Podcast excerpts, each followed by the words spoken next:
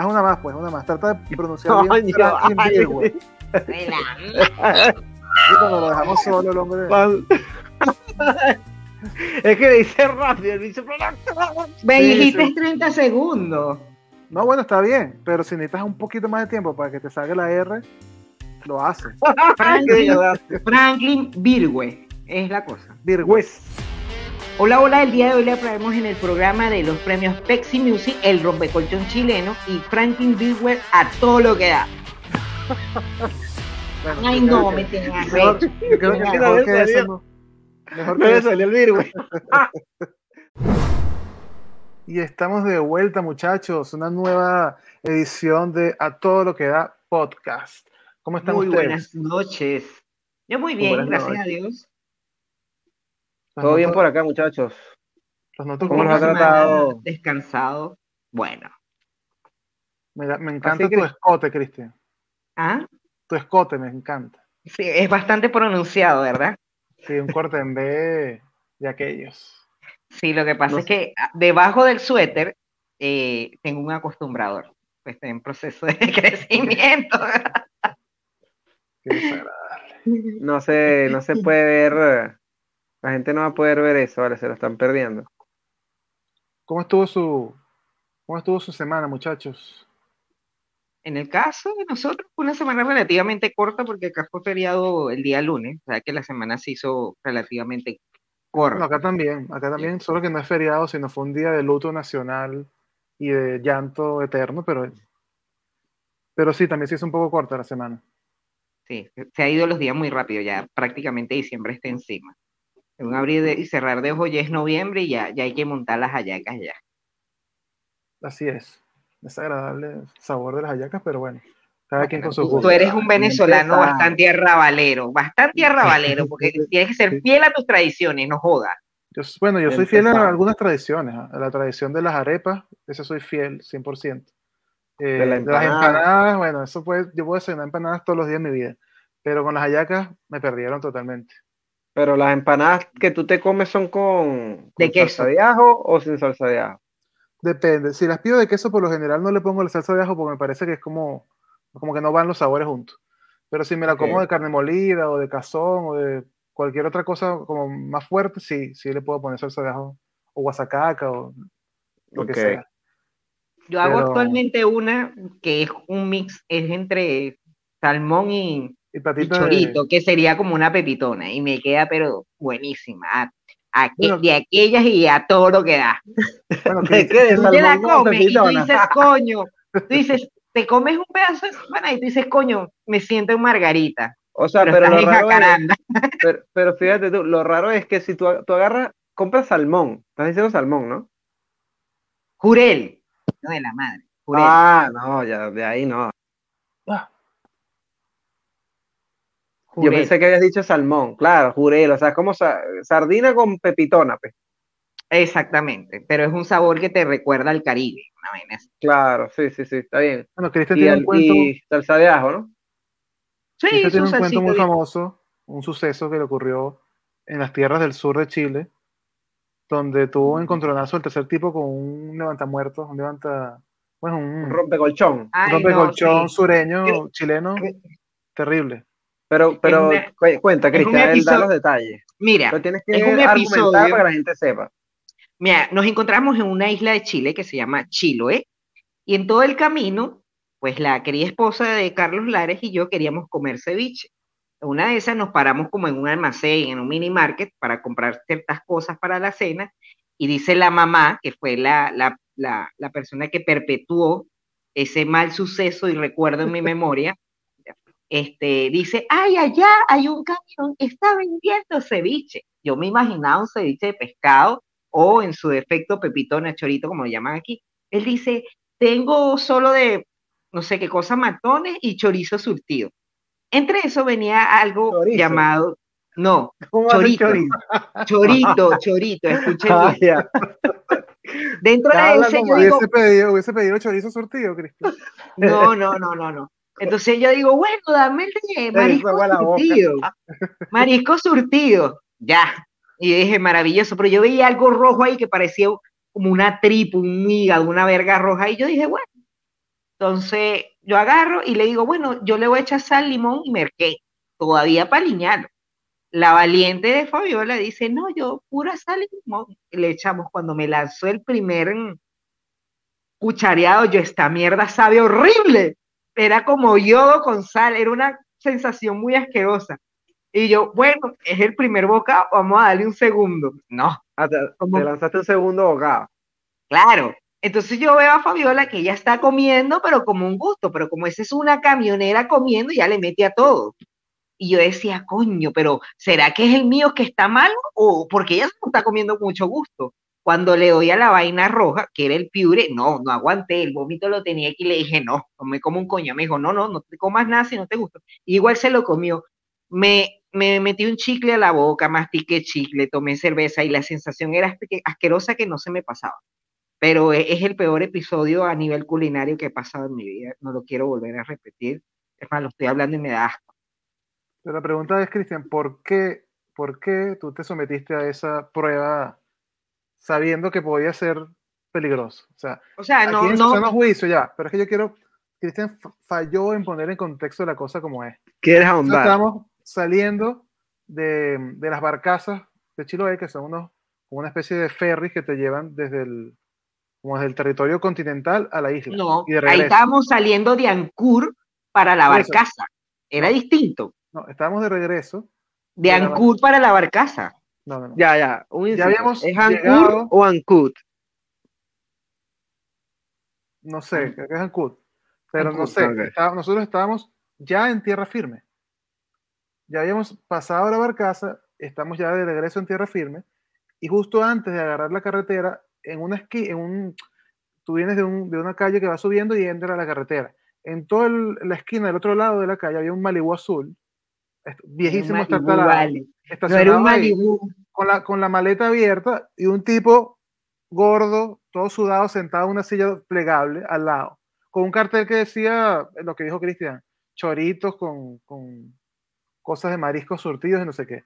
solo a Cristian y a Fabiola se le ocurren comprar esa cosa en el medio de, del sur de Chile con un montón de cosas que no conocen, porque en Venezuela tú sabes que te van a poner que si pepitona, no sé qué porquerías te ponen en Venezuela, pero aquí es totalmente porquería las cosas del mar, chico, que tú no las comas no quiere decir que sean porquería. las de aquí sí fueron una porquería. Y porquería a mi gusto, porque no es mi tradición. Quizás para ellos es la cosa más maravillosa del mundo, pero a mi paladar fue la cosa más asquienta.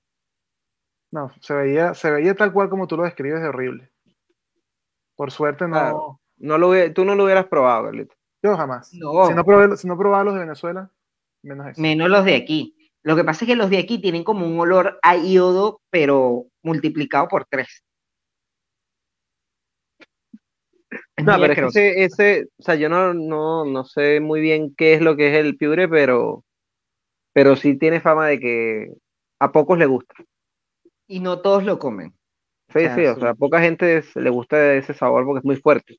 Creo que si no me equivoco, o alguien que me corrija, es como el erizo, y lo que está dentro del erizo es el piure, que es como una cosa roja viva y se come literalmente crudo, no tiene ningún tipo de ah. cocción, porque yo creo que ni el limón llega a cocinar eso. Yo no, sé, pero casi con toda seguridad no es lo que tú estás diciendo. Bueno, o sea, tú dices que alguien que me corrija porque no estoy seguro. Tú dices que es la parte de adentro del... Del erizo. No, no es, no es, no es. Ah, no, es un animal en sí. Claro, sí, es un animal aparte, pero es bien pero es feo, feo, feo. No, es una cosa que parece una tripa viva, algo ahí, no sé. Como la parte interna de los riñones, no sé, no. Vamos a buscarlo para mostrarlo aquí, para que ustedes vean lo que es un piure. Mira, pero... Aquí está, es hermoso. Bueno, pero mira, eso, ese contexto que tú dijiste que era que estaban a la orilla de la carretera, que si un camión, no sé qué, y que una, un Malibú. O sea, en algunos casos eso se dice que es lo más, lo más rico es mientras más feo se vea, ¿no? El sitio, digamos. Es, como más, es, como más, ¿cómo se dice eso? Artesanal. Dicen como que puede ser más artesanal. Con los perros calientes se. Mira, eso se, ve divino. mucho no les, voy a, no les voy a decir a qué se parece porque, ajá, no entremos en otras materias. No, ya. Muy desagradable. Muy desagradable. Ajá, ya Cristian va a ponerse con, con su cochinada. No, no. Se pone morboso de una. No, nada que ver. Nada que ver. Así es. Siempre hay un momento morboso en el programa y este es. eh, No, el no, el no. Auspiciado No, por. no fue porque no pudo hablar, no lo, no lo dijo, pero lo Sí. pensó. Él mismo se censuró. No, exactamente. Yo dije, no voy a decir a qué se parece y ahí culmina eh, el Pure. Porque de verdad que no. Ok, ok. ver. Pero muchachos, esta semana, bueno, hubo un evento, un magno evento en Venezuela. De la Ah, pero no vamos a seguir hablando del Piure. Pensé que le íbamos a dedicar el programa. no, No, no, no. tal vez No es tan relevante como para hablar todo el programa del Pure porque va a tener el vómito aquí. Así que estamos preparados para esa prosigamos. conversación. Ok. Em, esta semana hubo un evento magno de la farándula venezolana, conocido como los pe- premios Pepsi Music. ¿Los vieron? Sí, Sí, pude ver algo sí, y, y unas cosiritillas que se filtraron por redes sociales. Así, Ajá. Es chisme jugoso.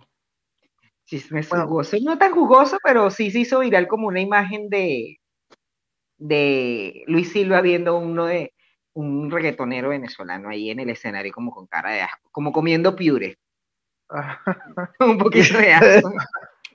Así. Jerry Ree, algo así, es el chico que Jerry D. Jerry D. Jerry Ree, Ujú. ese mismo, estaba en el escenario. Jerry Lee no y- es el, el catire que se ve sin camisa. Sí. No, tenía como, Era como Tenía- un santero sin camisa. es, no, O sea- era como un saco a media, así, cortico, Y tipo, torerita. Era como, Ah. como, como Carlos Baute, pero echado a morir, Sí, más o menos. En la época, en la época en la época de tenía un estilo- Llanera. Mira, no hemos empezado a hablar y yo sé de que lo que más que vamos a hablar es de la vestimenta de las personas que estuvieron ahí. No, no, no, no, es que ahí hay materia. Yo, menos mal que no somos ningunos diseñadores de moda ni asesores de yo- moda, Yo, porque la destrucción total. yo difícilmente podría hablar de las vestimentas porque tendría que decir los nombres de las personas y no conozco a nadie ahí. La verdad es que No, pero yo creo que los que tú conoces Pero sí conoces a uno que de verdad. La partió. Hay Ese- uno que la partió No, para mí. no, no la partió. Señor, ubíquese en su edad, basta. Pero ¿Hasta cuándo? Yo sé de quién está hablando Cristian. Yo ¿De sé quién? de quién está No hablando. Cristian. Del señor Gustavo Aguado. Eh, sí, Oye, tenía no un pantalón no. bien armado. Ese señor se puso como una falda acampanada y él, es- él iba a bailar la burriquita con el pantalón. Señor, ubíquese en su edad, póngase Yo, un liqui liqui, Yo una no huevonada. era un pantalón Era un pantalón o era una acampanado. falda. No, era un pantalón como bota recontra acampanada, tipo oversize, porque tenía también un saco arriba, tipo No se oversize. veía la, No, no la se ve- diferencia de las piernas, ¿sabes? La separación. Sí. No se le veía Ah. entre las piernas. Entonces, Claro, por eso no se entonces- veía una falda. Yo no Entonces vi se para no. Guaco. Yo no sé si era Guaco con la señora testigo de Jehová que te toca la puerta, porque él con su cara anciano que tiene, señor, ubíquese, vamos a ubicarnos en tiempo y espacio. Esa ropa no es para usted, póngase un liqui liqui, un traje RH, por lo menos, HRH, dices tú. HRH, por ejemplo. Una vaina así, pero no, no se ponga eso, háganos el No, favor. pero, pero lo que más se vio en, en- así en, en vestimenta, por lo menos masculina, fueron los pantalones anchos. Sí, muy acampanados. Además Ah, que eso es Lazo los usó, eh, Pero Lazo- voy a decir una cosa, Lazo estaba vestido como si estuviese tratando de imitar a, a Freddie Mercury. exactamente en el escenario cuando cantó. Sí, cuando cantó. Totalmente. Sí, porque tenía una franelilla, tenía un pantalón tipo acuerado. Él tuvo dos looks. El look que salía como con pantalones de cuero y una franelilla. Y después cuando agarró el premio, salió Ajá. también vestido como si fuera de los, de, de, no sé, de Miami de Ochentero, ahí. 80. Sí, súper, súper Sí. retro. Pero creo que en sus videos también sale así. Yo no soy tan fan, pero creo que, que sale más o menos parecido, con camisa de rayas, con pantalón así de vestir, con Y de está agarrando pinzas. como esa onda. Está agarrando como O esa sea, no, onda. no, no fue para, para la ocasión, digamos, que se vistió así. Que nunca he visto ese, ese señor en un video. He escuchado su música más o menos, pero Bueno, nunca he visto un video de él. Bueno, pero él es Exacto. amigo de tu, de tu amigo Enrique Lazo, ¿no? ¿Conociste a Enrique Lazo? ¿Cómo no? Es son amiguísimos ellos dos. Íntimos, Son como padre e amigos, curruñe, curruñis. Como si lo hubiese parido. pues. Bueno, Más o tam- menos. también. Otra que vi ahí fue, fue la chica esta. mm, ¡Ay! Este, la. que es Catira. Flaca, Corina Smith en el escenario, por favor. ¿Qué tal? ¿No te se, le veía, se le veían las pantaletas. Ah, pero a propósito, Cristian. No sé, además que no siento que ella canta, canta, porque se escuchaba mucho esa música robótica, autotune, en todo el escenario. Yo digo, ¿será que la caraja canta, canta en verdad o qué? O sea, no es que se le veían las pantaletas. Ella tenía su pantalón y las partes de los lados se las suben para que se le vea, ¿no? O sea, eso fue totalmente a propósito. Claro, pero esa fue una onda de hace años. Yo, no sé si esa vaina va a volver, pero que no vuelva, por favor, porque se ve bien. No, no, a mí me pareció que se veía muy bien. De verdad que ah, sí. Claro, porque es una flaca y estabas ahí babiándote por la flacuchenta. No, o sea, Tú tienes que medir el nivel de talento en el escenario. Yo no vi ni show porque no es showtime. Segundo, no vi, un. Estamos hablando de la vestimenta. Bueno, vestimenta, pero si hacemos una evaluación a nivel de talento, ¿hay o no hay talento? Yo diría que hay muy poco. Y que, el que, y que el que queda no es, no es nuevo, es bastante antiguo. Mira, yo, yo sé que este tema, desde un primer momento antes de que lo empezáramos a hablar, yo sé que Carlos va a despotricar todo el programa, puras cosas negativas al respecto. Estamos esperando. Sí, yo quisiera que primero habláramos antes de entrar en la, en la parte de la negativa. Porque realmente no es mi área, ¿no? La parte de, la moda se la dejamos a Cristian. Pero yo, yo sí conozco un poquito de cómo eran los premios cuando comenzaron y ahora que los estoy viendo después de años que no los veía, tengo un punto de vista, o sea, como un punto de comparación. Ok. Cuando yo vi los premios por primera vez, habrá sido, no sé si fue la primera o la segunda edición. En esa época, ya vamos por la décima. En esa época, los premios los, los hacía eh, Ramón Castro. Los producía Ramón Castro. ¿Ya? Y, mm, y la verdad es que la producción tenía un nivel bastante bueno más allá de que te gustaran los artistas o no. Me suena Ramón Castro. ¿De dónde viene Ramón Castro? Ramón Castro es locutor, actor. Ah, ya, ya, Tuvo una banda de rock en su momento también. Ah, ya, ya sé cuál es él. Y él era el productor de, no sé si las primeras cuatro o cinco ediciones de los premios. Y la verdad es que yo estuve ahí viendo como la parte de la, de la producción eh, detrás, de, detrás de escenarios, no tanto viendo el show. Y, la verdad es que todo lo que tenían en cuanto a equipos, en cuanto a talento técnico, era, era lo mejor que había en Venezuela. O sea, no, no puedo decir que, que, escatimaron en eso. Todo lo que había era lo, lo que de verdad era lo mejor. Entonces, ah, después de haber visto eso. Ah, ya. Él está actualmente en Miami y trabaja mucho con. está en Houston. Daniela Consan. No sé si está en Miami o en Houston. Había escuchado que está en Houston, pero ya. Sí, pero él trabaja mucho con Daniela Cosán. Es posible, no sé. Sí, entonces. Él era rockero y era actor de series juveniles y en algún momento, no sé cuándo, se, se dedicó a la producción de eventos y el tipo era muy bueno haciéndolo. O sea, de verdad que las primeras ediciones de los premios Pepsi fueron brutales porque además no se transmitían en vivo, como lo hacen ahora, eh, así en streaming, sino que se grababa el, el evento completo Después, si había que corregir algo, se iba a una sala de, postproducción que tenían en el mismo Eurobuilding, que era donde se hacía antes, en la carpa del Eurobuilding. Y después eso se corregía lo que hubiese que corregir y salía al, en por Televen, como no sé qué tanto tiempo después del show, si era el día siguiente, no me acuerdo. En fin, eh, la verdad que la producción era muy buena. Entonces, yo puse esta vez los premios Pepsi en la décima edición porque como que me dio la curiosidad de ver qué tal. Y lo primero que tú ves cuando comienza la edición, comienzan los errores.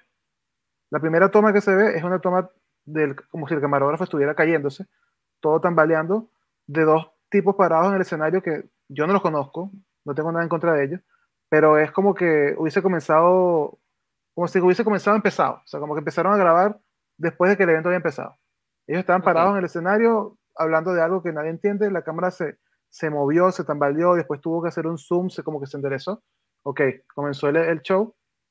Inmediatamente después, los que vienen a presentar el siguiente premio son dos que se llaman Lagos, creo que se llaman. Lagos, ajá. Ajá, que son dos, dos, son dos tipos, ¿verdad? Dos, dos cantantes. Bueno, salen los dos, parece que no cabían en el cuadro, no cabían en el, en el escenario, y se, se, empiezan a pelear por el micrófono. Cuando habla uno, termina de hablar y viene a hablar el otro, en ese momento le meten un, un hombro, un golpe con el hombro alto, casi lo tumba, para poder meterse en cámara y hablar. Entonces, se nota que no hay ensayos, se nota que hay problemas de producción graves. No, no hubo como un ensayo general antes, previo al evento. Claro, y eso se ensaya. O sea, el otro evento yo fui fue a los ensayos. Tocaban las bandas, todo se probaba antes de hacerlo. No puedo decir que, que, que no lo hayan hecho en este, pero lo que se ve en cámara, eh, de verdad que no, no, no me gustó.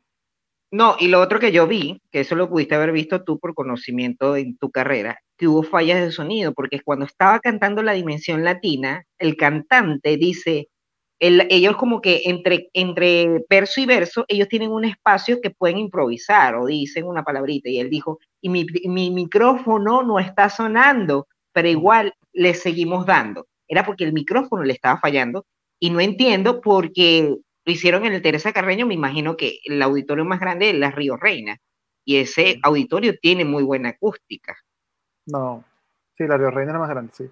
Es la más grande, pero tiene buena, buena acústica. No por la acústica, sino por el micrófono en sí. Pues. Claro, eso no es un tema, claro, acústico, es un tema técnico. Claro, pero es un tema técnico que, que la sala tiene los espacios, tiene cabina, tiene muchas cosas de donde se controla el tema del sonido y no, y falló. No, sí, no tiene nada que ver con el equipamiento de la sala, es el, el, trabajo de los técnicos ahí que falló.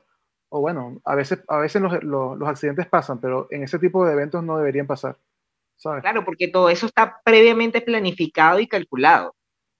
Sí, debería, debería estar. Claro, por lo menos hay una caraja, eh, bueno, yo cuando voy a hablar de algo siempre es a cinta mezcoñeta la vaina, pero es la que produce a todo volumen esa caraja es una actriz. Ella, ella creó a todo volumen, pero ella es minuciosa con la planificación. Cristian, primero ilústranos en qué es a todo volumen, porque a todo volumen es como, es como un musical que se creó en Venezuela y lo que hacen es hacer un recuento de la historia musical de Venezuela a través de un diálogo teatral, pero cada diálogo dura una fracción de tiempo, involucran una música de la época y todos los actores salen a bailar y a cantar la música correspondiente a esa época. Normalmente va como de, desde los 80 y llegan como al 2000, más o menos. Pero la, como la temática del show es, es un es como un musical, básicamente. Ok. Okay, y es muy bueno, la caraja es muy buena porque yo fui y no hubo ni un pelo de detalles. O sea, a nivel de producción la tipa es bien organizada para hacer esa. Ok. ¿Y a qué iba el comentario de a todo volumen? Bueno, que el a todo volumen que se ve la diferencia entre cuando es buen, bien planificado un show a cuando tiene esos detalles que me estás comentando ahorita. Sí. Bueno, eso, eso por el lado eh, técnico, que, que, bueno, eso es más culpa de la producción que de, que de los artistas que estén ahí o, o los talentos que estén ahí. Ahora, no sé ustedes, cuando yo empecé a verlo, yo no lo vi completo y creo que nadie en su sano juicio lo puede completo, dura como tres horas y media demasiado.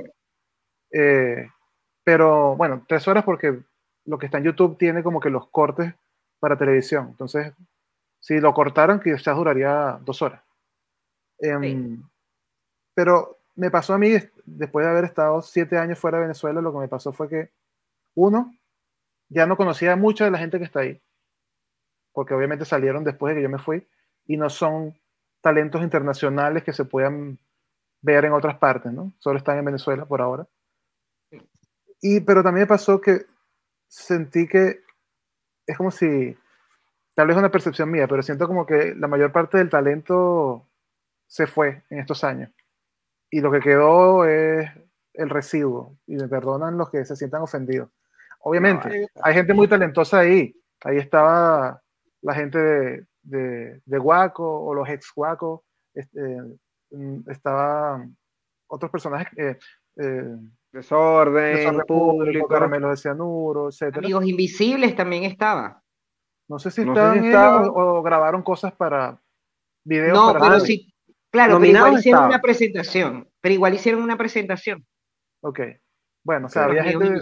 Pero fíjate que todos los que te estoy nombrando son antiguos. Ya eran, ya eran, son antiguos, ya eran famosos mucho antes de que yo me fuera y que ustedes no, se fueran de Venezuela y simplemente se han mantenido y de hecho la mayoría de los que nombré son todos conocidos fuera de Venezuela. O sea, han logrado salir de la frontera de Venezuela. Pero después ves un montón de personajes que jamás había visto. pero más allá de que los haya visto yo no, porque eso no es referencia, eh, tú veías las tomas que hacían al público, como al Teresa Carreño, pero desde el escenario hacia, hacia, las gradas.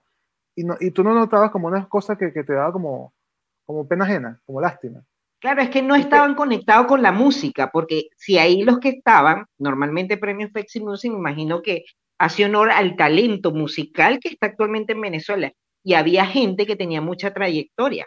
Entonces le meten un tipo de género musical que ellos como que wiki, wiki, wiki, porque no entendían o no entienden el concepto de la música. Y eso, y eso también es importante. El público que estaba ahí, quizás y que, y que era población vieja, Dimensión Latina, quizás sí conectaron con la salsa de Dimensión Latina, los amigos invisibles, pero, pero la nueva generación no. Es que quizás cuando hablaban con el público, que estaba este Manuel, Manuel Silva y Lavero. Ajá, este, estaba la luz encendida. Estaba la luz encendida. Ajá. Claro, normalmente cuando, ejemplo, están presentando un premio Oscar, por ejemplo, se para el, el ganador, se para, pero atrás está oscuro dentro de todo. Sí. Es como que iluminan solo el espacio. Ajá, por eso cuando ya ahí, ahí, en el Teresa Carreño está encendido, aparte que se ve medio antiguo todo, todo se veía como amarillo. Sí, o sea, visualmente no era agradable. Ajá. Em, la gente se veía como mal vestida, como que no. A ver, obviamente no vamos a, no, sabemos que es una comparación odiosa, pero cuando tú ves los Oscars, los, los Grammy, los Emmy, todos estos premios, los Billboard, todos estos premios gringos o hechos en Estados Unidos, tú ves que la gente tiene un nivel de vestimenta, no, no tanto eh, que sea caro, que sea lujoso, sino que tienden a estar como que uniformes, o sea, cada quien su estilo, pero, pero mantienen un cierto nivel. No, pero es que difiero de ti, Carlos. No, es que difiero de ti, porque depende del concepto que tenga el, el, el, la premiación, porque tú no vas a comparar los premios en TV con los Grammy Latinos el nivel de personas y la etiqueta que te exigen para llegar al, evento es distinta. En los MTV van cualquier loco. Aquí en Venezuela los premios Pepsi no es una vaina como muy arrechísima. Puedes jugar con la Claro, no van tan elegantes porque el concepto de premios Pepsi es como más divertido, es diviértete con la vestimenta. Y eso es lo que hace, y, por supuesto la nueva generación, que era lo que estaba allí, que estaba emergiendo, juega con las vestimentas. Claro, pero, hay premios para ir elegante y hay premios en que tú te puedes divertir con la vestimenta, que normalmente los artistas como más llamativo, característico, llegan a la alfombra a roja, azul, verde, lo que tú quieras, con ropa bastante característica. Sí, depende del concepto. yo no me refiero a que tienen que ir todos en, en, en, etiqueta. De de etiqueta, no. Claro. Pero ojalá pueda conseguirte una foto o una imagen. No, pero por ejemplo. Para que entiendas lo que te quiero decir. Sí, sí, había gente. Y ropa horrorosa. Por eso, pero por ejemplo, hay gente que, que por lo menos cuando se presentaron los artistas estos llaneros, bien, o sea, bien, a mí me gustó la presentación, que salió Reinaldo Armas, Rumi Olivo, salió Luis Silva, y bueno, no, no sé si, por lo menos no fueron de Liquiliqui, creo, pero se veían bien. Hasta Rumi Olivo se puso como un traje rojo así, y en la presentación a mí me gustó. Me gustó, la vestimenta estuvo bien, este, como que conservaron lo que, lo que venían haciendo desde hace mucho tiempo, pues. No fue que algo que se deterioró. Al igual que la dimensión latina, yo no sé si, no conozco mucho el grupo, no sé si estarán los mismos que, que estaban hace 30 años, pero a mí me gustó la presentación dentro de lo que vi. conocía nada más al cantante o sea, y, los otros de los artistas en sí no, no puedo hablar. Yo estoy hablando más de. A nivel de producción, de eso, de audio. Quizás, ni siquiera es culpa de, de la gente. De la... hicieron lo, que ahora, ¿quién actualmente es encargado de la producción? ¿Globovisión? No, la verdad es que no sé. No, no tengo. Ya no le perdí la pista desde que se fue Ramón Castro. Sé que no es, sé que no es él, pues, porque tengo gente que trabajó ahí hasta, hasta el año pasado. Mira, pero X, ¿no? Eso no importa, pero fíjate, fíjate acá. Fíjate esta toma del escenario, del, público. Aquí, aquí, estamos viendo un paneo. Y fíjate la gente. O sea, se ve muy desagradable a la vista. Y no sé si es culpa de la producción, no sé si es culpa de la, de la iluminación. Se ve todo amarillo. se ven No, puestos vacíos, Lo abrigos que pasa es que la. La Yo no le iluminación hubiera es- puesto, yo no hubiera hecho esas tomas. Yo no las hubiera Yo hecho. hubiera hecho eso. Fíjate acá, se ve una, un abrigo puesto encima de la silla que no, no tiene, eso jamás pasa en una, en una premiación. y importante. normalmente cuando No hacen un cuenta. paneo tienen Mira a las personas mejores vestidas. Observa el ser de, de Rosado, no sé quién es, creo que es buen, de hecho creo que es cantante y, y es buen cantante, pero bueno, ya eso es cuestión de cada quien. De repente ves una persona ahí que es como la, la hermana de alguien en franela, y sabes, es como que si tú vas a tener gente que no es, que no es parte del, del- del mundo del espectáculo, eh, de No lo, pongas en no lo pongas ahí.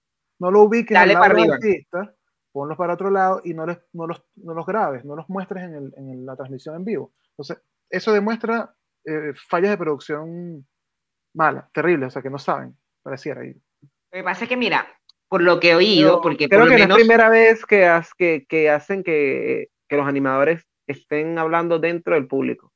No, pero que eso no es problema. Siempre no- así, pero, pero se ve lo mismo porque es la luz. Entonces, tú ahí ves esos detalles. Que si aquí no, el el que estaba sentado aquí se fue para el baño, ¿me entiendes? Claro. Esas cosas.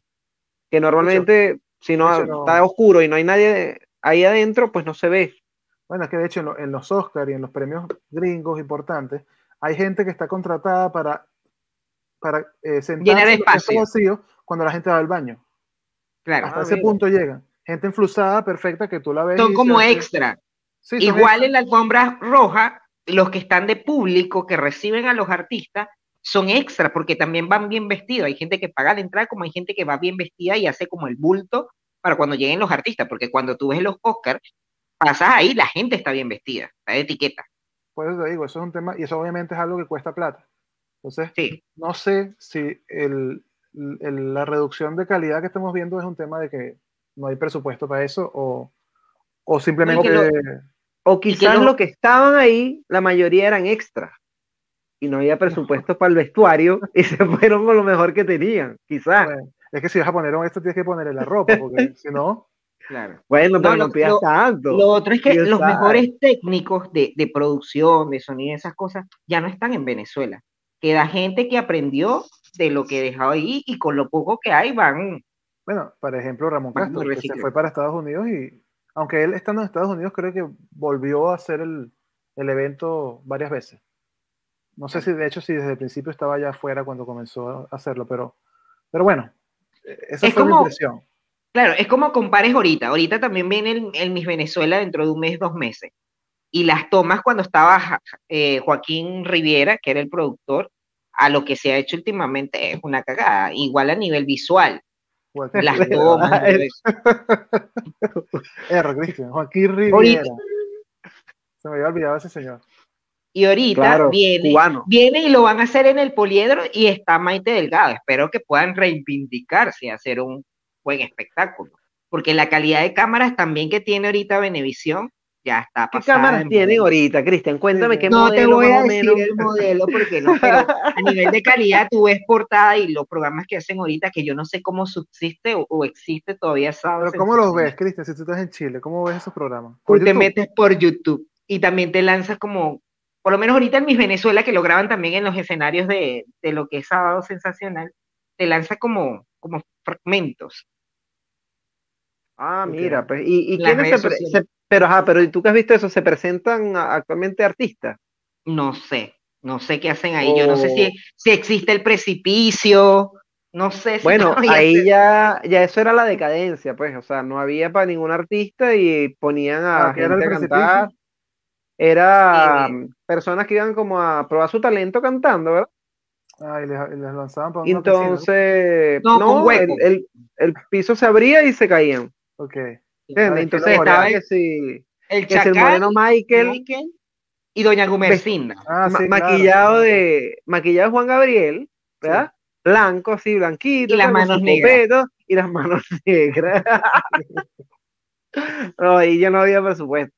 Sí, ya, ya yo me acuerdo de eso. Eso fue de los Y estaba Doña Gumercinda. Y resulta que al moreno Michael eliminaron el programa porque él se fue para TVS. Cuando TVS lo tomó Winston Vallenilla, el estimado moreno Michael se fue para TVS porque le ofrecieron un programa exclusivo para él. Entonces, Uy, entrevistaron nunca lo vi. Debe buenísimo. Sí, no, tiene una audiencia brutal.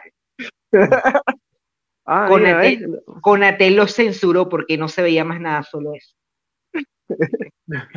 No Nada sabía esa. Mucha gente se fue para.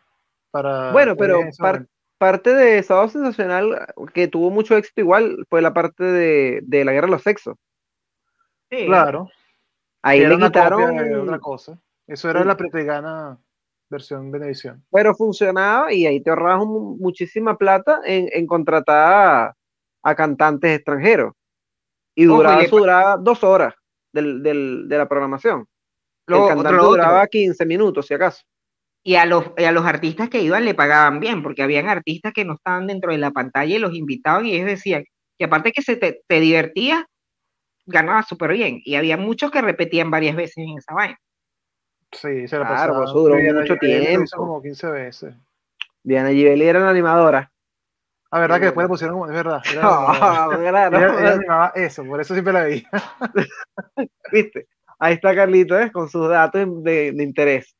Claro. Y había uno que era como con alumnos, que lo hacía este, cada vez que voy a decir una vaina, que iban como colegios a concursar. El Megamatch. Estamos hablando del prócer de la animación venezolana, el señor Samir Basi. Samir Basi, Sarcos también. Pero lo, lo épico era cuando corrían en la cama que vibraba y llevaban los tobos de agua.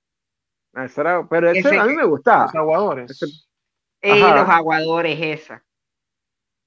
Y ahí también hacía el, el que cantaba, el que cantaba y le caía como pintura y vaina. Ajá, el paredón y la víctima. Es, coño, pero tienes buena memoria, dale coño. Pero es que fíjate que ese, fíjate que ese lo, lo pasaron para Guerra de los Sexos también. Ah, ok, ok, ok. No, ese Y ahí no- lo no. hacían. Pero, pero mira, cuando, cuando estaba el Megamatch, lo hacía Sarcos, la- el primero que, que lo empezó a hacer, Daniel Sarcos. Sí, antes Yo de él. Pero no era, no, no era Samir con Chiquinquirá. Ver. Samir con Chiquinquirá. Oye, no sé, tiene una memoria Creo- más fuerte que la mía. Pero Sí, creo que. No, no, Sí, no, que el creo que primero era Daniel, el, para mí era el primero Daniel Sarcos, pero Chiquinquirá me suena que también estuvo. Sí, pero no me dejaste loco, estuvo. no me acordaba de eso. No, Chiquinquirá estuvo.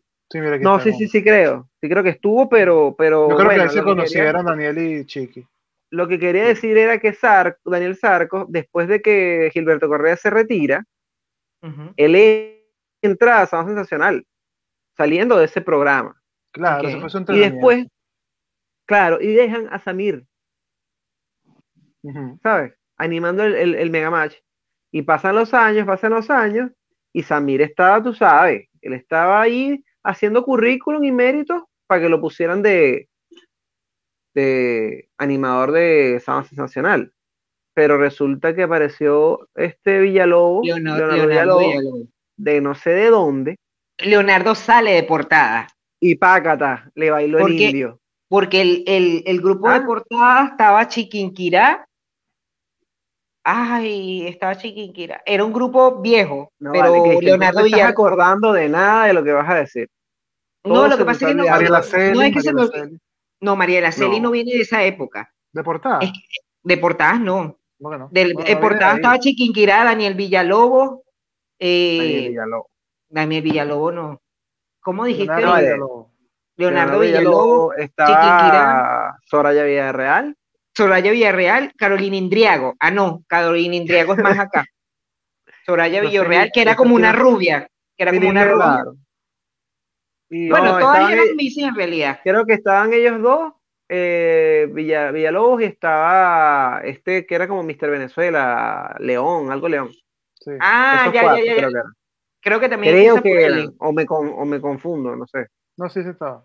Ahí Sí, pasó el León. gente. Sí, sí, él fue Mister y era de apellido León, que después sacó un disco como cantante. Sí, ajá. Pero Ya, y- bueno, el hecho y es que Leonardo le Villalobos sale de ahí, de portadas. Sí, y, y nunca fue, Samir nunca pudo ser el animador. No, no. En ¿Y el quién es ahora? programa iba de relleno. Lo que pasa es que la tradición de ese programa era, el primero, el que inició el programa fue Amador Bendayán.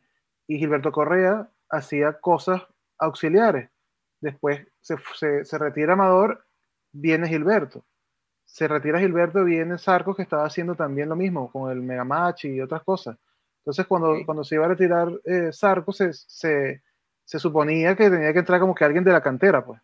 Y vino este tipo que no estaba en ese programa, nunca estuvo, y de repente, ¡pum!, lo ponen. Entonces fue como que un gol, una, una puñalada trapera contra. Yo no sé si es por una cosa de que, de que Después era Leonardo- bajito. A mí me parece que era porque era bajito. Yo creo que porque era árabe. No. También. Pero no era un árabe bajito, pero papeado. A los cubanos que mandan ahí no les gustan los árabes. Tú dices. Bueno, después de, de No, gustan los Villalobos, maracuchos. Los maracuchos. Vino- Puro maracucho, eso también es puro una- maracucho. Sí, son secta. como- Porque Gilberto es maracucho. Sí. Ah, Creo que entonces sí. sí. puede ser. O sea, no Ah, era no como sé, maracucho, ¿viste? pero yo creo que Gilberto tiene algo de maracucho por ahí. Vamos a averiguar. Porque Mm. Sarcos y Villalobos sí. Y Amador, Amador, Y después Villalobos vino otro, no, sí tienes razón, porque el otro que vino también es Maracucho, que es un chamo que ganó un programa de Yo sí canto y empezó como a hacer ciertas colaboraciones en portada, por ahí, no sé qué cosa, y él es el que queda por Leonardo Villalobos. Que ese Ah, chamo que quedó por Leonardo. Villalobos, no, ya ese tampoco está. Sí, Gilberto Correa Es- era maracucho. Ok. O sea, nacido en Maracaibo al menos. y, y Amador Benayán. Vamos a ver, Amador, pero Amador yo creo que nació en otro país. También. Pero-. Ah, mira, nacido en Aragua, Venezuela. Ah, viste. Se cayó el mito de los maracuchos. Bueno, pero, pero, Pero de ahí para adelante fue Maracucho, de ahí para adelante fue Maracucho. maracucho seguido, ¿no? Sí. El último fue Maracucho, el que está actualmente no sé de dónde salió de paracaídas. Que todavía existe. Pero lo- Sábado Sí existe, existe. No sé qué carajo pa- pasarán ahí, pero existe. Y ya no y ni sé cómo se- Villalobos. No, el que está después de Villalobos, lo Villalobos ni conozco. siquiera está en Venezuela. No, no, después de Villalobos vino otro chamo, pero él salió de un concurso de ahí que se llamaba Yo sí canto. Y ese chamo canta súper bien y él estaba en, en el, en el musical ese que yo le estaba diciendo a todo volumen. Henry Silva. Henry Silva, ese mismo. Pero- No ha habido más nadie después de. de De él. Villalobos, Ahorita ¿no? hay un carajo, en- bueno, ahorita hay otro carajo ahí que no sé ni qué. es. Bueno, pero, pero digamos, si, si hubiera, si hubiera, si hubiera, ustedes pudieran poner a alguien de animador de Sábado Sensacional que no, que, que ya no haya, que no haya sido ya animador, ¿a quién pondrían? Venezolano. Oye, Ex- que esté en Venezuela, no sé porque tengo No, tiempo. no, puede estar fuera, puede estar fuera. yo pondría a Winston Vallenilla. Ay, que- no. Tipo que Qué tiene los pergaminos. O si Qué no, relame. a Daniel Somaró. Hombre que tiene los Pero, pergaminos pero- también. O por, Somaró. último, o por último, podríamos poner a Enrique Lazo. Ese sí, Sí. me gustaría. Tiene la, tiene la trayectoria. Yo creo que animándolo, pero animándolo vieja escuela, ¿me entiendes? Lo que era antes. sentado en un escritorio o algo así. No, no, no. O sea, lo que animaba a Gilberto, pues digamos. Bueno, Claro. Ese sábado sensacional. No el Claro. actual. Yo pon- O mira el que yo pondría. Yo pondría a Wilmer Ramírez, que siempre quiso estar en Sábado Sensacional. Él empezó como actor en la. eh, en, él empezó como queriendo ser actor, después se le dio la oportunidad como comediante, ahí se quedó, pero su, su, su idea siempre fue ser un conductor de televisión. Lo hizo porque tuvo como dos programas en Venevisión, parecido como a Qué locura, que te ríes, una vaina así. Sí. Pero él siempre quiso animar Super Sábado Sensacional. Yo pondría a Wilmer Ramírez. ok, Él hubiese ok. hecho bien, hubiese cuadrado ahí. Y él, él tenía un Sí. programa de radio que era bastante decente. Wilmer Ramírez, Sí. en Venezuela. Bastante, él era bastante bueno en radio. Mejor creo yo que en televisión, porque en televisión su cara a veces y, su- y sus expresiones a Y, veces su- y si nos descubren. Sí. Lo que pasa es que él, él tiende a dar chiste y como se dedicó tanto a la comedia, Sí, no te- como no que no tiene esa seriedad como para ciertas cosas, sino que siempre lo van a ver como un Mira. chiste. Y él internamente da chiste, porque él da para la comedia, tiene personalidad para la comedia. Yo quizás hubiera puesto, en vez de a Gilberto, hubiera puesto a este señor, el, el que hacía. ¿Cuánto vale el show? Eh, a Guillermo Fantástico. Ajá. Ah, pero estamos hablando de, de muertos también, porque si es por muertos hay muchos. No, Guillermo bueno. Fantástico Era la competencia de. de, de- de Ah, era la competencia. Claro. Era, era bueno. Fuera de. De ahí, Cavallerí. eh, de hecho, no, si no se hubiese muerto quien hubiese animado ese programa en vez de, llamado Benayán hubiese sido René Tolina. Ah, no, pero bueno, Carly. Pero te digo, está si bien, pues entonces no, Deja, no- deja de batuquear esa Dale, pues. cédula, por favor. Pero Sí, mira, no. hablando, hablando de Gilberto Correa, supieron que hubo un escándalo, yo no sé en qué quedó, que el hombre, supuestamente la persona que, lo, que le daba las medicinas, lo cuidaba, no sé si era su familia o qué, lo estaba envenenando Ah, a no. Gilberto, de a poquito, que por eso el hombre estaba así que, que- que le costaba caminar y todo.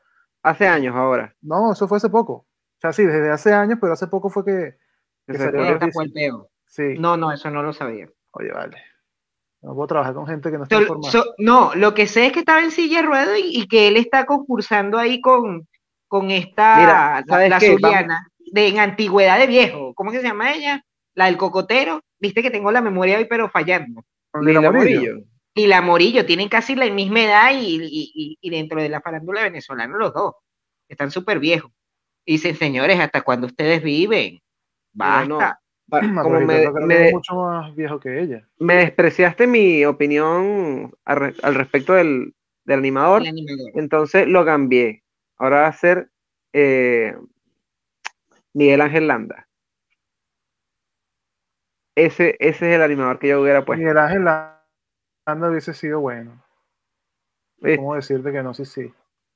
¿Viste? Un tipo serio, un Pero tipo sí, de- de Gilberto, cómico y Pero yo hubiese puesto como coanimadora a Nora Suárez. imitando a Oye, Maite. Nora Suárez en su momento. En su momento la- no. ¿Sabe por qué? Porque la tipa tiene una capacidad de improvisar así. Ah, pero ya ves, Y ves- eso se ves, necesita en televisión en vivo.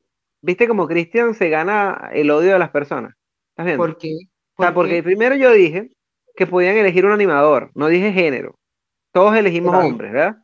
Y Bueno, pero yo dije en vez de decir, viste, porque no puede ser animadora, ¿verdad? Ella por sí sola. Tiene que ser Ay, no, ya me vienes tú con. ¿Viste? Bueno, Sí. la, la Oye, necesito compañera. ayuda, necesito ayuda de un hombre. Ajá, sí. No, ¿ves? Yo iba a decir que sí, que obviamente, eh, bueno, no sé si Maite, pero Maite, Erika de la Vega, Erika de la Vega. Erika de la Vega, me gusta, me gusta Erika de la Vega. Erika de la Vega Y- y, ¿sabes qué? Una, una dupla que hubiese sido buena, que todavía podría serlo si es que viviéramos en, una, en un mundo paralelo. Erika de la Vega con Nelson, Busta- con Nelson Bustamante. Bustamante. Sí. Bueno, Bustamante ne- ne- también, ¿oíste? Bustamante Bustamante también, sí, él era el que hacía el, el 2 de oro. ¿Se acuerdan del 2 de oro? Claro. que hacía- pero, pero- recuerdo que existía, Sí. pero Mira, en Venezuela solamente se hacían premiaciones artistas por concepto de, de actuación y producción y todo. Era el 2 de oro y el. Meridiano, el- los premios que hacía Meridiano. ajá. Y creo que en su momento, creo que la revista Ronda también ha sido una, como un, como un evento de premios, los premios Ronda. Creo, quizás Ah, no, todavía mentira. lo hagan. Los premios Ronda eran producidos por Meridiano, de- del edificio Meridiano, pero era el 2 de oro y, y- y los premios Ronda. Después salió que si el cacique de oro y no sé qué cosa, pero eso se hacía como un evento que no era, los Mara, que no eran televisados, sino que era- eh, eran eventos que hacían y luego sacaban fragmentos como en, en- en los programas de espectáculo y, y cosas así. Pero lo más Yo creo conocido que era Nelson, Nelson Bustamante hubiera sido el mejor, de verdad que sí. Sí, porque es un tipo que no es un ordinario como quizás podían ser otros los que he mencionado. Ajá. Tenía como que esa capacidad de echar broma, pero también era un tipo que cuando hacía cosas serias, Intelectual. era Claro, eso, sí. sí. Pero, pe- pero me vino a la mente Chatén, pero dije como que no, o sea, no es para no, eso. No lo veo para eso, no. Se hubiese aburrido. Chatén se hubiese aburrido demasiado un programa así. Bueno, no sé, la gente quiere mucho a Chatén, pero a mí Chatén no me gusta. Su humor, ¿por qué? ni na- Ah, no pero sé, otra no vez. Cristian nos va a llevar a la fosa con todos sus comentarios de odio. O- oye, de Si tú me pones a Chatén y a Erika de la Vega, yo te agarro a Erika de la Vega. No, yo también.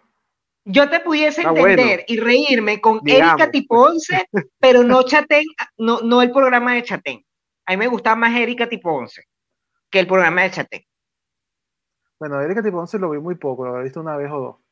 Pero, pero Era efectivamente, bueno, pero yo lo que siento es que Chatén, para bien o para mal, era el creativo de todo su programa. No, todo. sí, él tenía la mano en todo. Mientras que siento yo que Erika no es, o sea, que Erika es muy buena como animadora, no la veo tanto como comediante o creativa. Yo creo que a ella le hacían chistes, le, le- le- le escribían cosas. para sus programas. Probablemente. Y, y, y, Chatén siempre fue productor, o sea, siempre él creaba todo lo que hacía y, se, y obviamente metía gente que también era creativa para que lo ayudara. Eso fue desde que, desde que estaba en radio hasta, hasta ahorita, hasta la actualidad. Entonces, él como productor era un tipo genial. todos, sus, todos los que trabajaban con él le tenían miedo o, o, rabia porque el tipo era bien fuerte para trabajar. Creo que era demasiado es demasiado exigente y perfeccionista, eso lo ha dicho muchas veces. Es muy exigente. Jean-Marie y, y, este chico, los de nos reiremos de esto, que ellos trabajaron con él. Ellos eran los. Ya, pero mira, pero otro animador que hubiera sido, o sea, me, me extraña que Cristian no lo haya nombrado. ¿Cuál? ¿Quién, puede ser, Carlos? El ídolo omnipotente, la luz que guía los pasos. Yo no sé por qué no? tú, de bola que sí, ese carajo hubiese echado. Él, él, hizo como por tres veces un como un reemplazo a Chatén. Pero en Venezuela no era tan conocido. O sea, era como cuando Chatén, en el programa de Chatén él lo reemplazó una vez. ¿Programa de radio? El, el, de Chatén que estuvo en Televen. ¿Chatén TV? Ah, sí. Chatén TV, George Harry lo reemplazó como por, por unos días. No sé qué estaba Chatén, pero lo reemplazó. George Harris es bueno en su comedia. No lo veo tanto para un, para un programa que, que no que tenga espacio serio. ¿Me explico? No, no porque no lo veo, no lo veo tan versátil para eso. No. Él, tiene que, hacer su onda de comedia. Porque forma parte de su personalidad. Lo que hablamos de, de este Wilmer Ramírez. Él puede intentar hacer un, tema serio, pero ya la gente lo ubica como comedia. El público pero Wilmer Ramírez podría hacerlo, o sea, él lo puede hacer, él puede ser serio, pero es lo que tú dices, su cara no te permite, alguien que lo haya visto, haciendo las cosas como de las que siguen chéverísimo. Claro. no, ¿y, qué pasa? Si nos descubren, ¿cómo es que Eso. Y si nos descubren. no puede, ya no puedes tomarlo en serio. Pues. Claro, y, que lo que le pasa a muchos artistas y me da cosa. Que, te, que te encasillan, porque como haces varias veces seguido personajes idénticos o similares, el público te encasilla como que, bueno, eres bueno en esto y al final terminas desenvolviéndote como artista en un solo ramo porque el público le gusta eso. Y es lo que muchos artistas dicen que a veces rechazaban papeles porque eran muy similares a lo que habían hecho, porque les resultó bueno, pero no les permitía ser versátiles en, en otros papeles. Bueno, en la actuación pasa mucho eso. Sí, que te encasillan. Es como la que siempre es mala, la que siempre es puta, por el cuerpo. Bueno, fíjate, fíjate, por ejemplo, no sé, Jennifer Aniston. Todas sus películas, en todas, es el mismo personaje. Ya no recuerdo una película donde haya hecho de mala, más allá de, alguna comedia en donde igual era, no era un gran papel. Ella siempre es el mismo personaje. Y así hay muchos actores que son siempre el mismo personaje. Mira, hay una que sí cambia, incluso en entrevista lo he dicho. Corrígeme el nombre en inglés porque tú sabes que mi inglés charaballero no funciona. Eh, la chica Annette, no me sé el apellido, la que hace eh, El Diablo se viste de Prada, que es la asistente de. ¿Vieron El Diablo se viste de Prada? Mm, eh, no. se llama Annette. Hathaway, Anne Hathaway. Ajá, esa, esa es. Ella, ah, ella, ella, incluso en sus películas, ella cambia de look. Pero es que Anne Hathaway es, es una actriz de, de, y ella, y ella ha hecho papeles sensuales, papeles muy románticos, papeles de mala. Ella sí, ella es una Ella es demasiado. Bueno, ella dice que cuando le asignan un personaje o ella queda con un personaje, ella se interna en su habitación de tres a cuatro meses para crear el personaje. Que no sale de su casa. Hay actores que se, vuelven locos por, por, por actores que, que, que, se meten tanto en los personajes que se vuelven locos. Bueno, eso es uno de los detalles de, de la actuación también, que vives tanto creando personajes que te escapas un poco de, la realidad. Actuación arrechísima, el, el, tipo que hizo Fragmentado, ¿vieron esa película? Él en la película interpreta siete, siete personas, es el mismo, pero eh, en la película se trata de que él es una persona que tiene trastorno de personalidad y él secuestra a dos chicas. Y él en la película sufre ah, siete transformaciones. Verga, demasiado arrecha. Tú puedes diferenciar el personaje los siete que él crea en, todo lo que es la película. Incluso que él, ganó muchos premios por esa película porque de verdad que el nivel actoral para poder crear la personalidad de siete.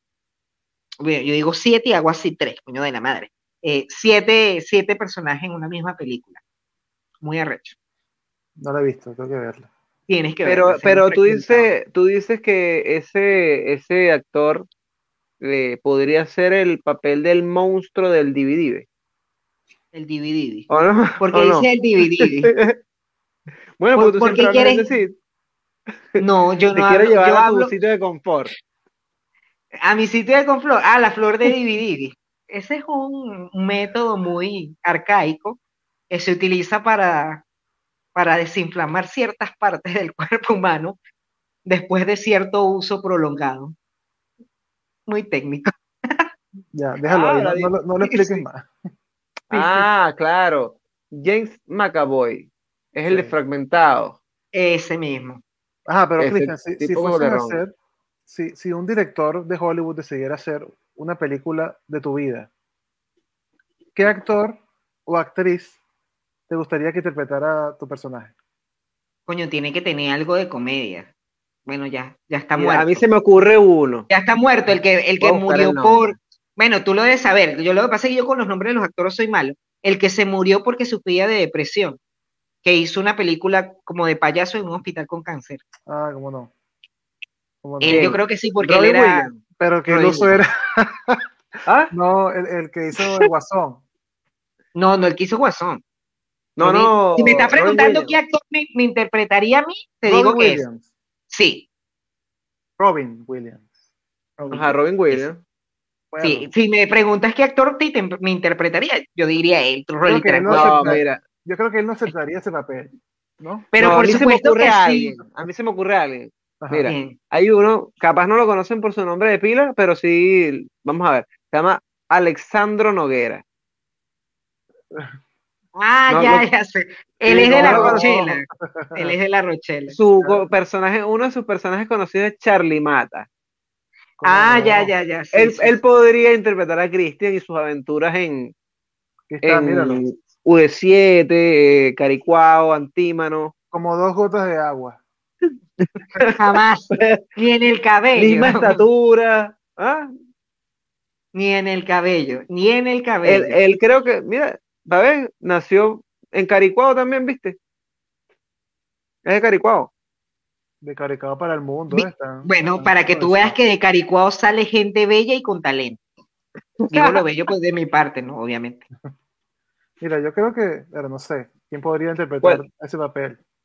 Bueno, Carlos, feo Carlos, pero Ajá, es que, feo. y repelente ok, como, para, Verga. como para causar el mismo, el mismo sensación de arcadas que se usa Cristian, ¿no?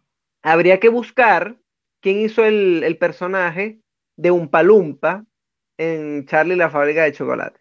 No, mira, aquí tengo, bueno, ese actor Yo también me tengo encanta. aquí tengo uno que podría Johnny servir, Depp. mira, A Danny DeVito. este de aquí. Sí, mira, Ese, ese no es el de Matilda. Ah, sí, sí, es el de Matilda. tiene un aire. Míralo No, acá. tampoco, no seas desgraciado. Yo no, estoy así mucha de, de finura, chancho. Yo creo que mucho mucha nivel actoral, italiana. Sí. mucho nivel actoral, pero Quizás pero- un Joe Pesci. No, Joe Pesci es un, un señor actor. Tampoco. Sí, no, a ver, la tenemos que buscar en, en niveles bajos. Sí, algo Ponte paupérrimo. Niveles ahí, bajos, que son hijos de putas toditos. ponte ahí ¿Cuál películas cuál- llaneras. ahora digan ustedes cuál interpretarían ustedes. Bueno, la de Carlos sería, sería un lamento boliviano, que esa vida de Carlos es tan aburrida. No Mira, tiene ni picos, ni picos de, de- para que la gente se entretenga.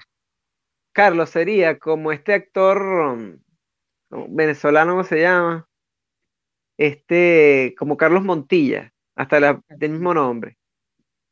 Carlos No, yo Montilla. te voy a decir quién sería. Carlos Montilla era. Uno Carlos que hacía Montilla. trapos íntimos, creo que era. Sí, sí. Ah, sí, que era medio Ese. papeado, pero no, nada que ver, Carlos es horrible, ese hombre hermoso. No, ¿tú, quieres Incluso ver, creo que todavía se conserva. ¿Tú quieres ver quién me interpretaría a mi personaje? Lo voy ¿Quién? a poner aquí para que. Ben. Affleck. Déjame ponerme ya. Déjame ponerme como él. A ver si me ven así. Así. A ver Ajá. Perro, Hugh No, Jackman. sí. si nos El parecemos de, el- el de X-Men está bien, pues. Mira que nos parecemos, Cristian, mira. No, es- No, ese no papá. eres tú, pero ni cagando. Tengo el pelo un poco corto, pero pero podría estar a la Pero la altura de mi- sonrisa es la misma. la No, sí, so- sobre todo con el diastema que tiene Carlos. así de- Pero eso se arregla. El Eh, a él diastema que tiene.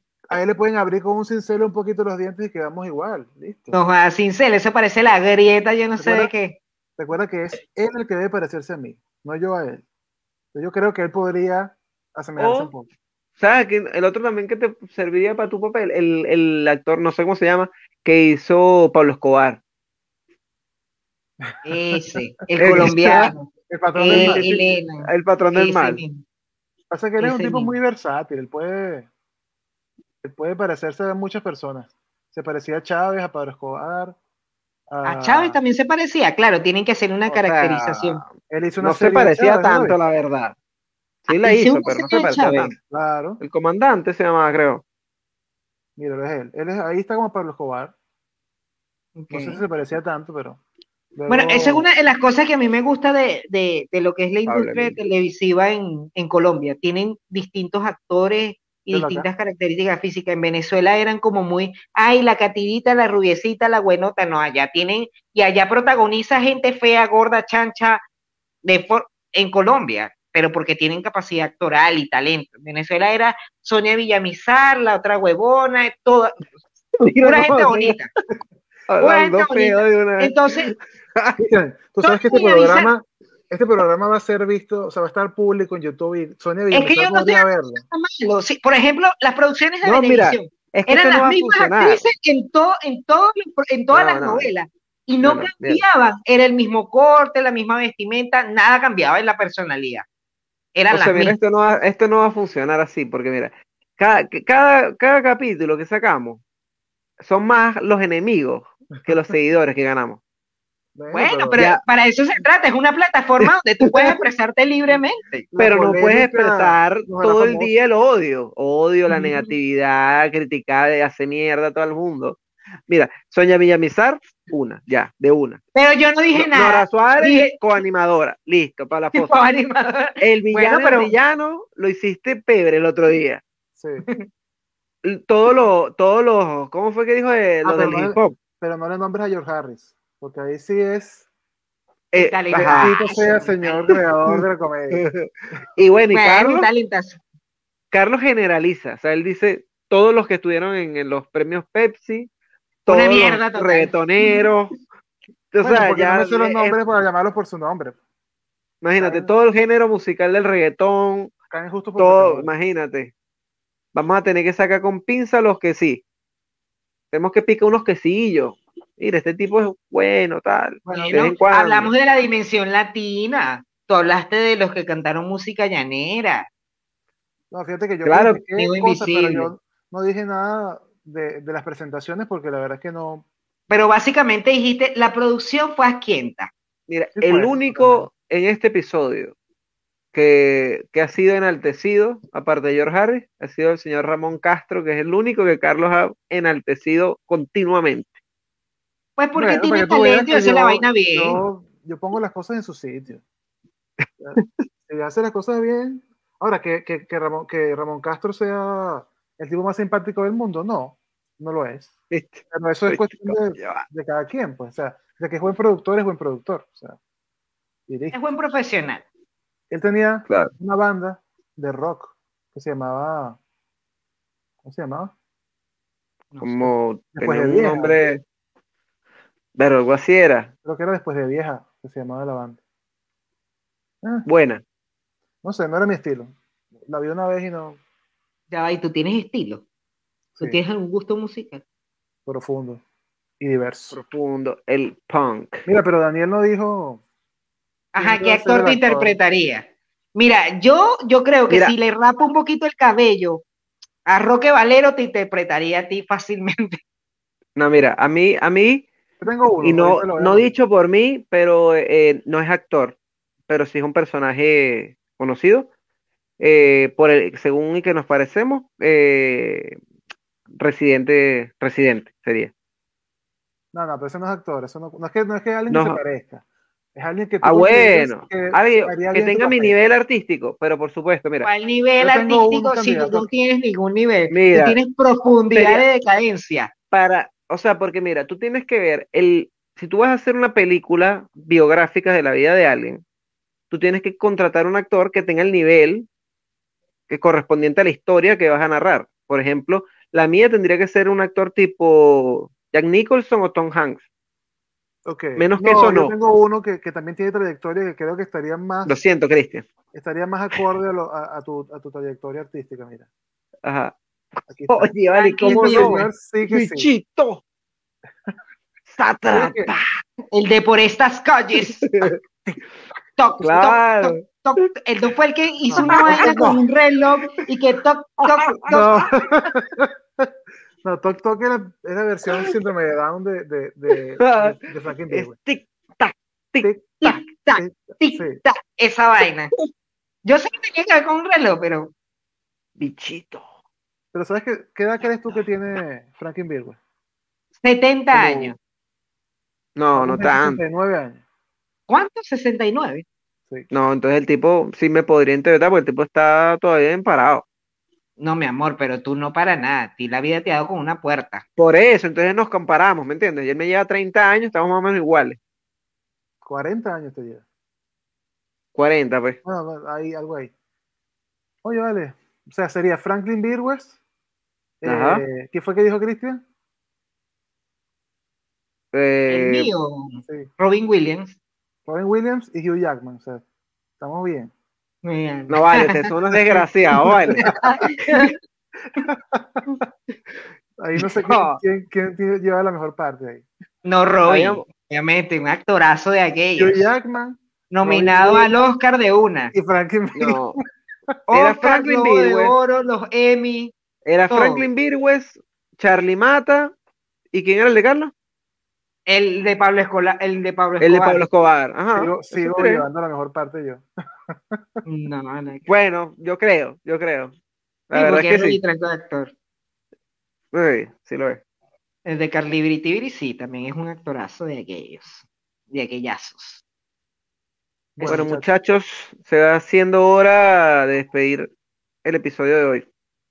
Sí, ya estamos. Ha estado hablando bueno, mucho, se, fue fluido la hora. Hay Yo, que. Yo, gracias a Dios, me voy tranquilo y en paz porque yo no me metí con nadie. Yo voy con mi, con mi cabeza tranquila. Mira, hay ¿Cómo es que. que, mira, cómo, Carlos, ¿cómo, ¿cómo es que es el gritico que dice, quédate tranquilo, nomás"? Ah, Oh, hay que estar tranquilo nomás. mira. Entonces, bueno, suscríbanse. Dele a la, La campanita. campanita. ¿Cómo Sí. que hace la campanita, Cristian? No, no sé cómo hacer la campanita y no voy a hacer ninguna no, vaina.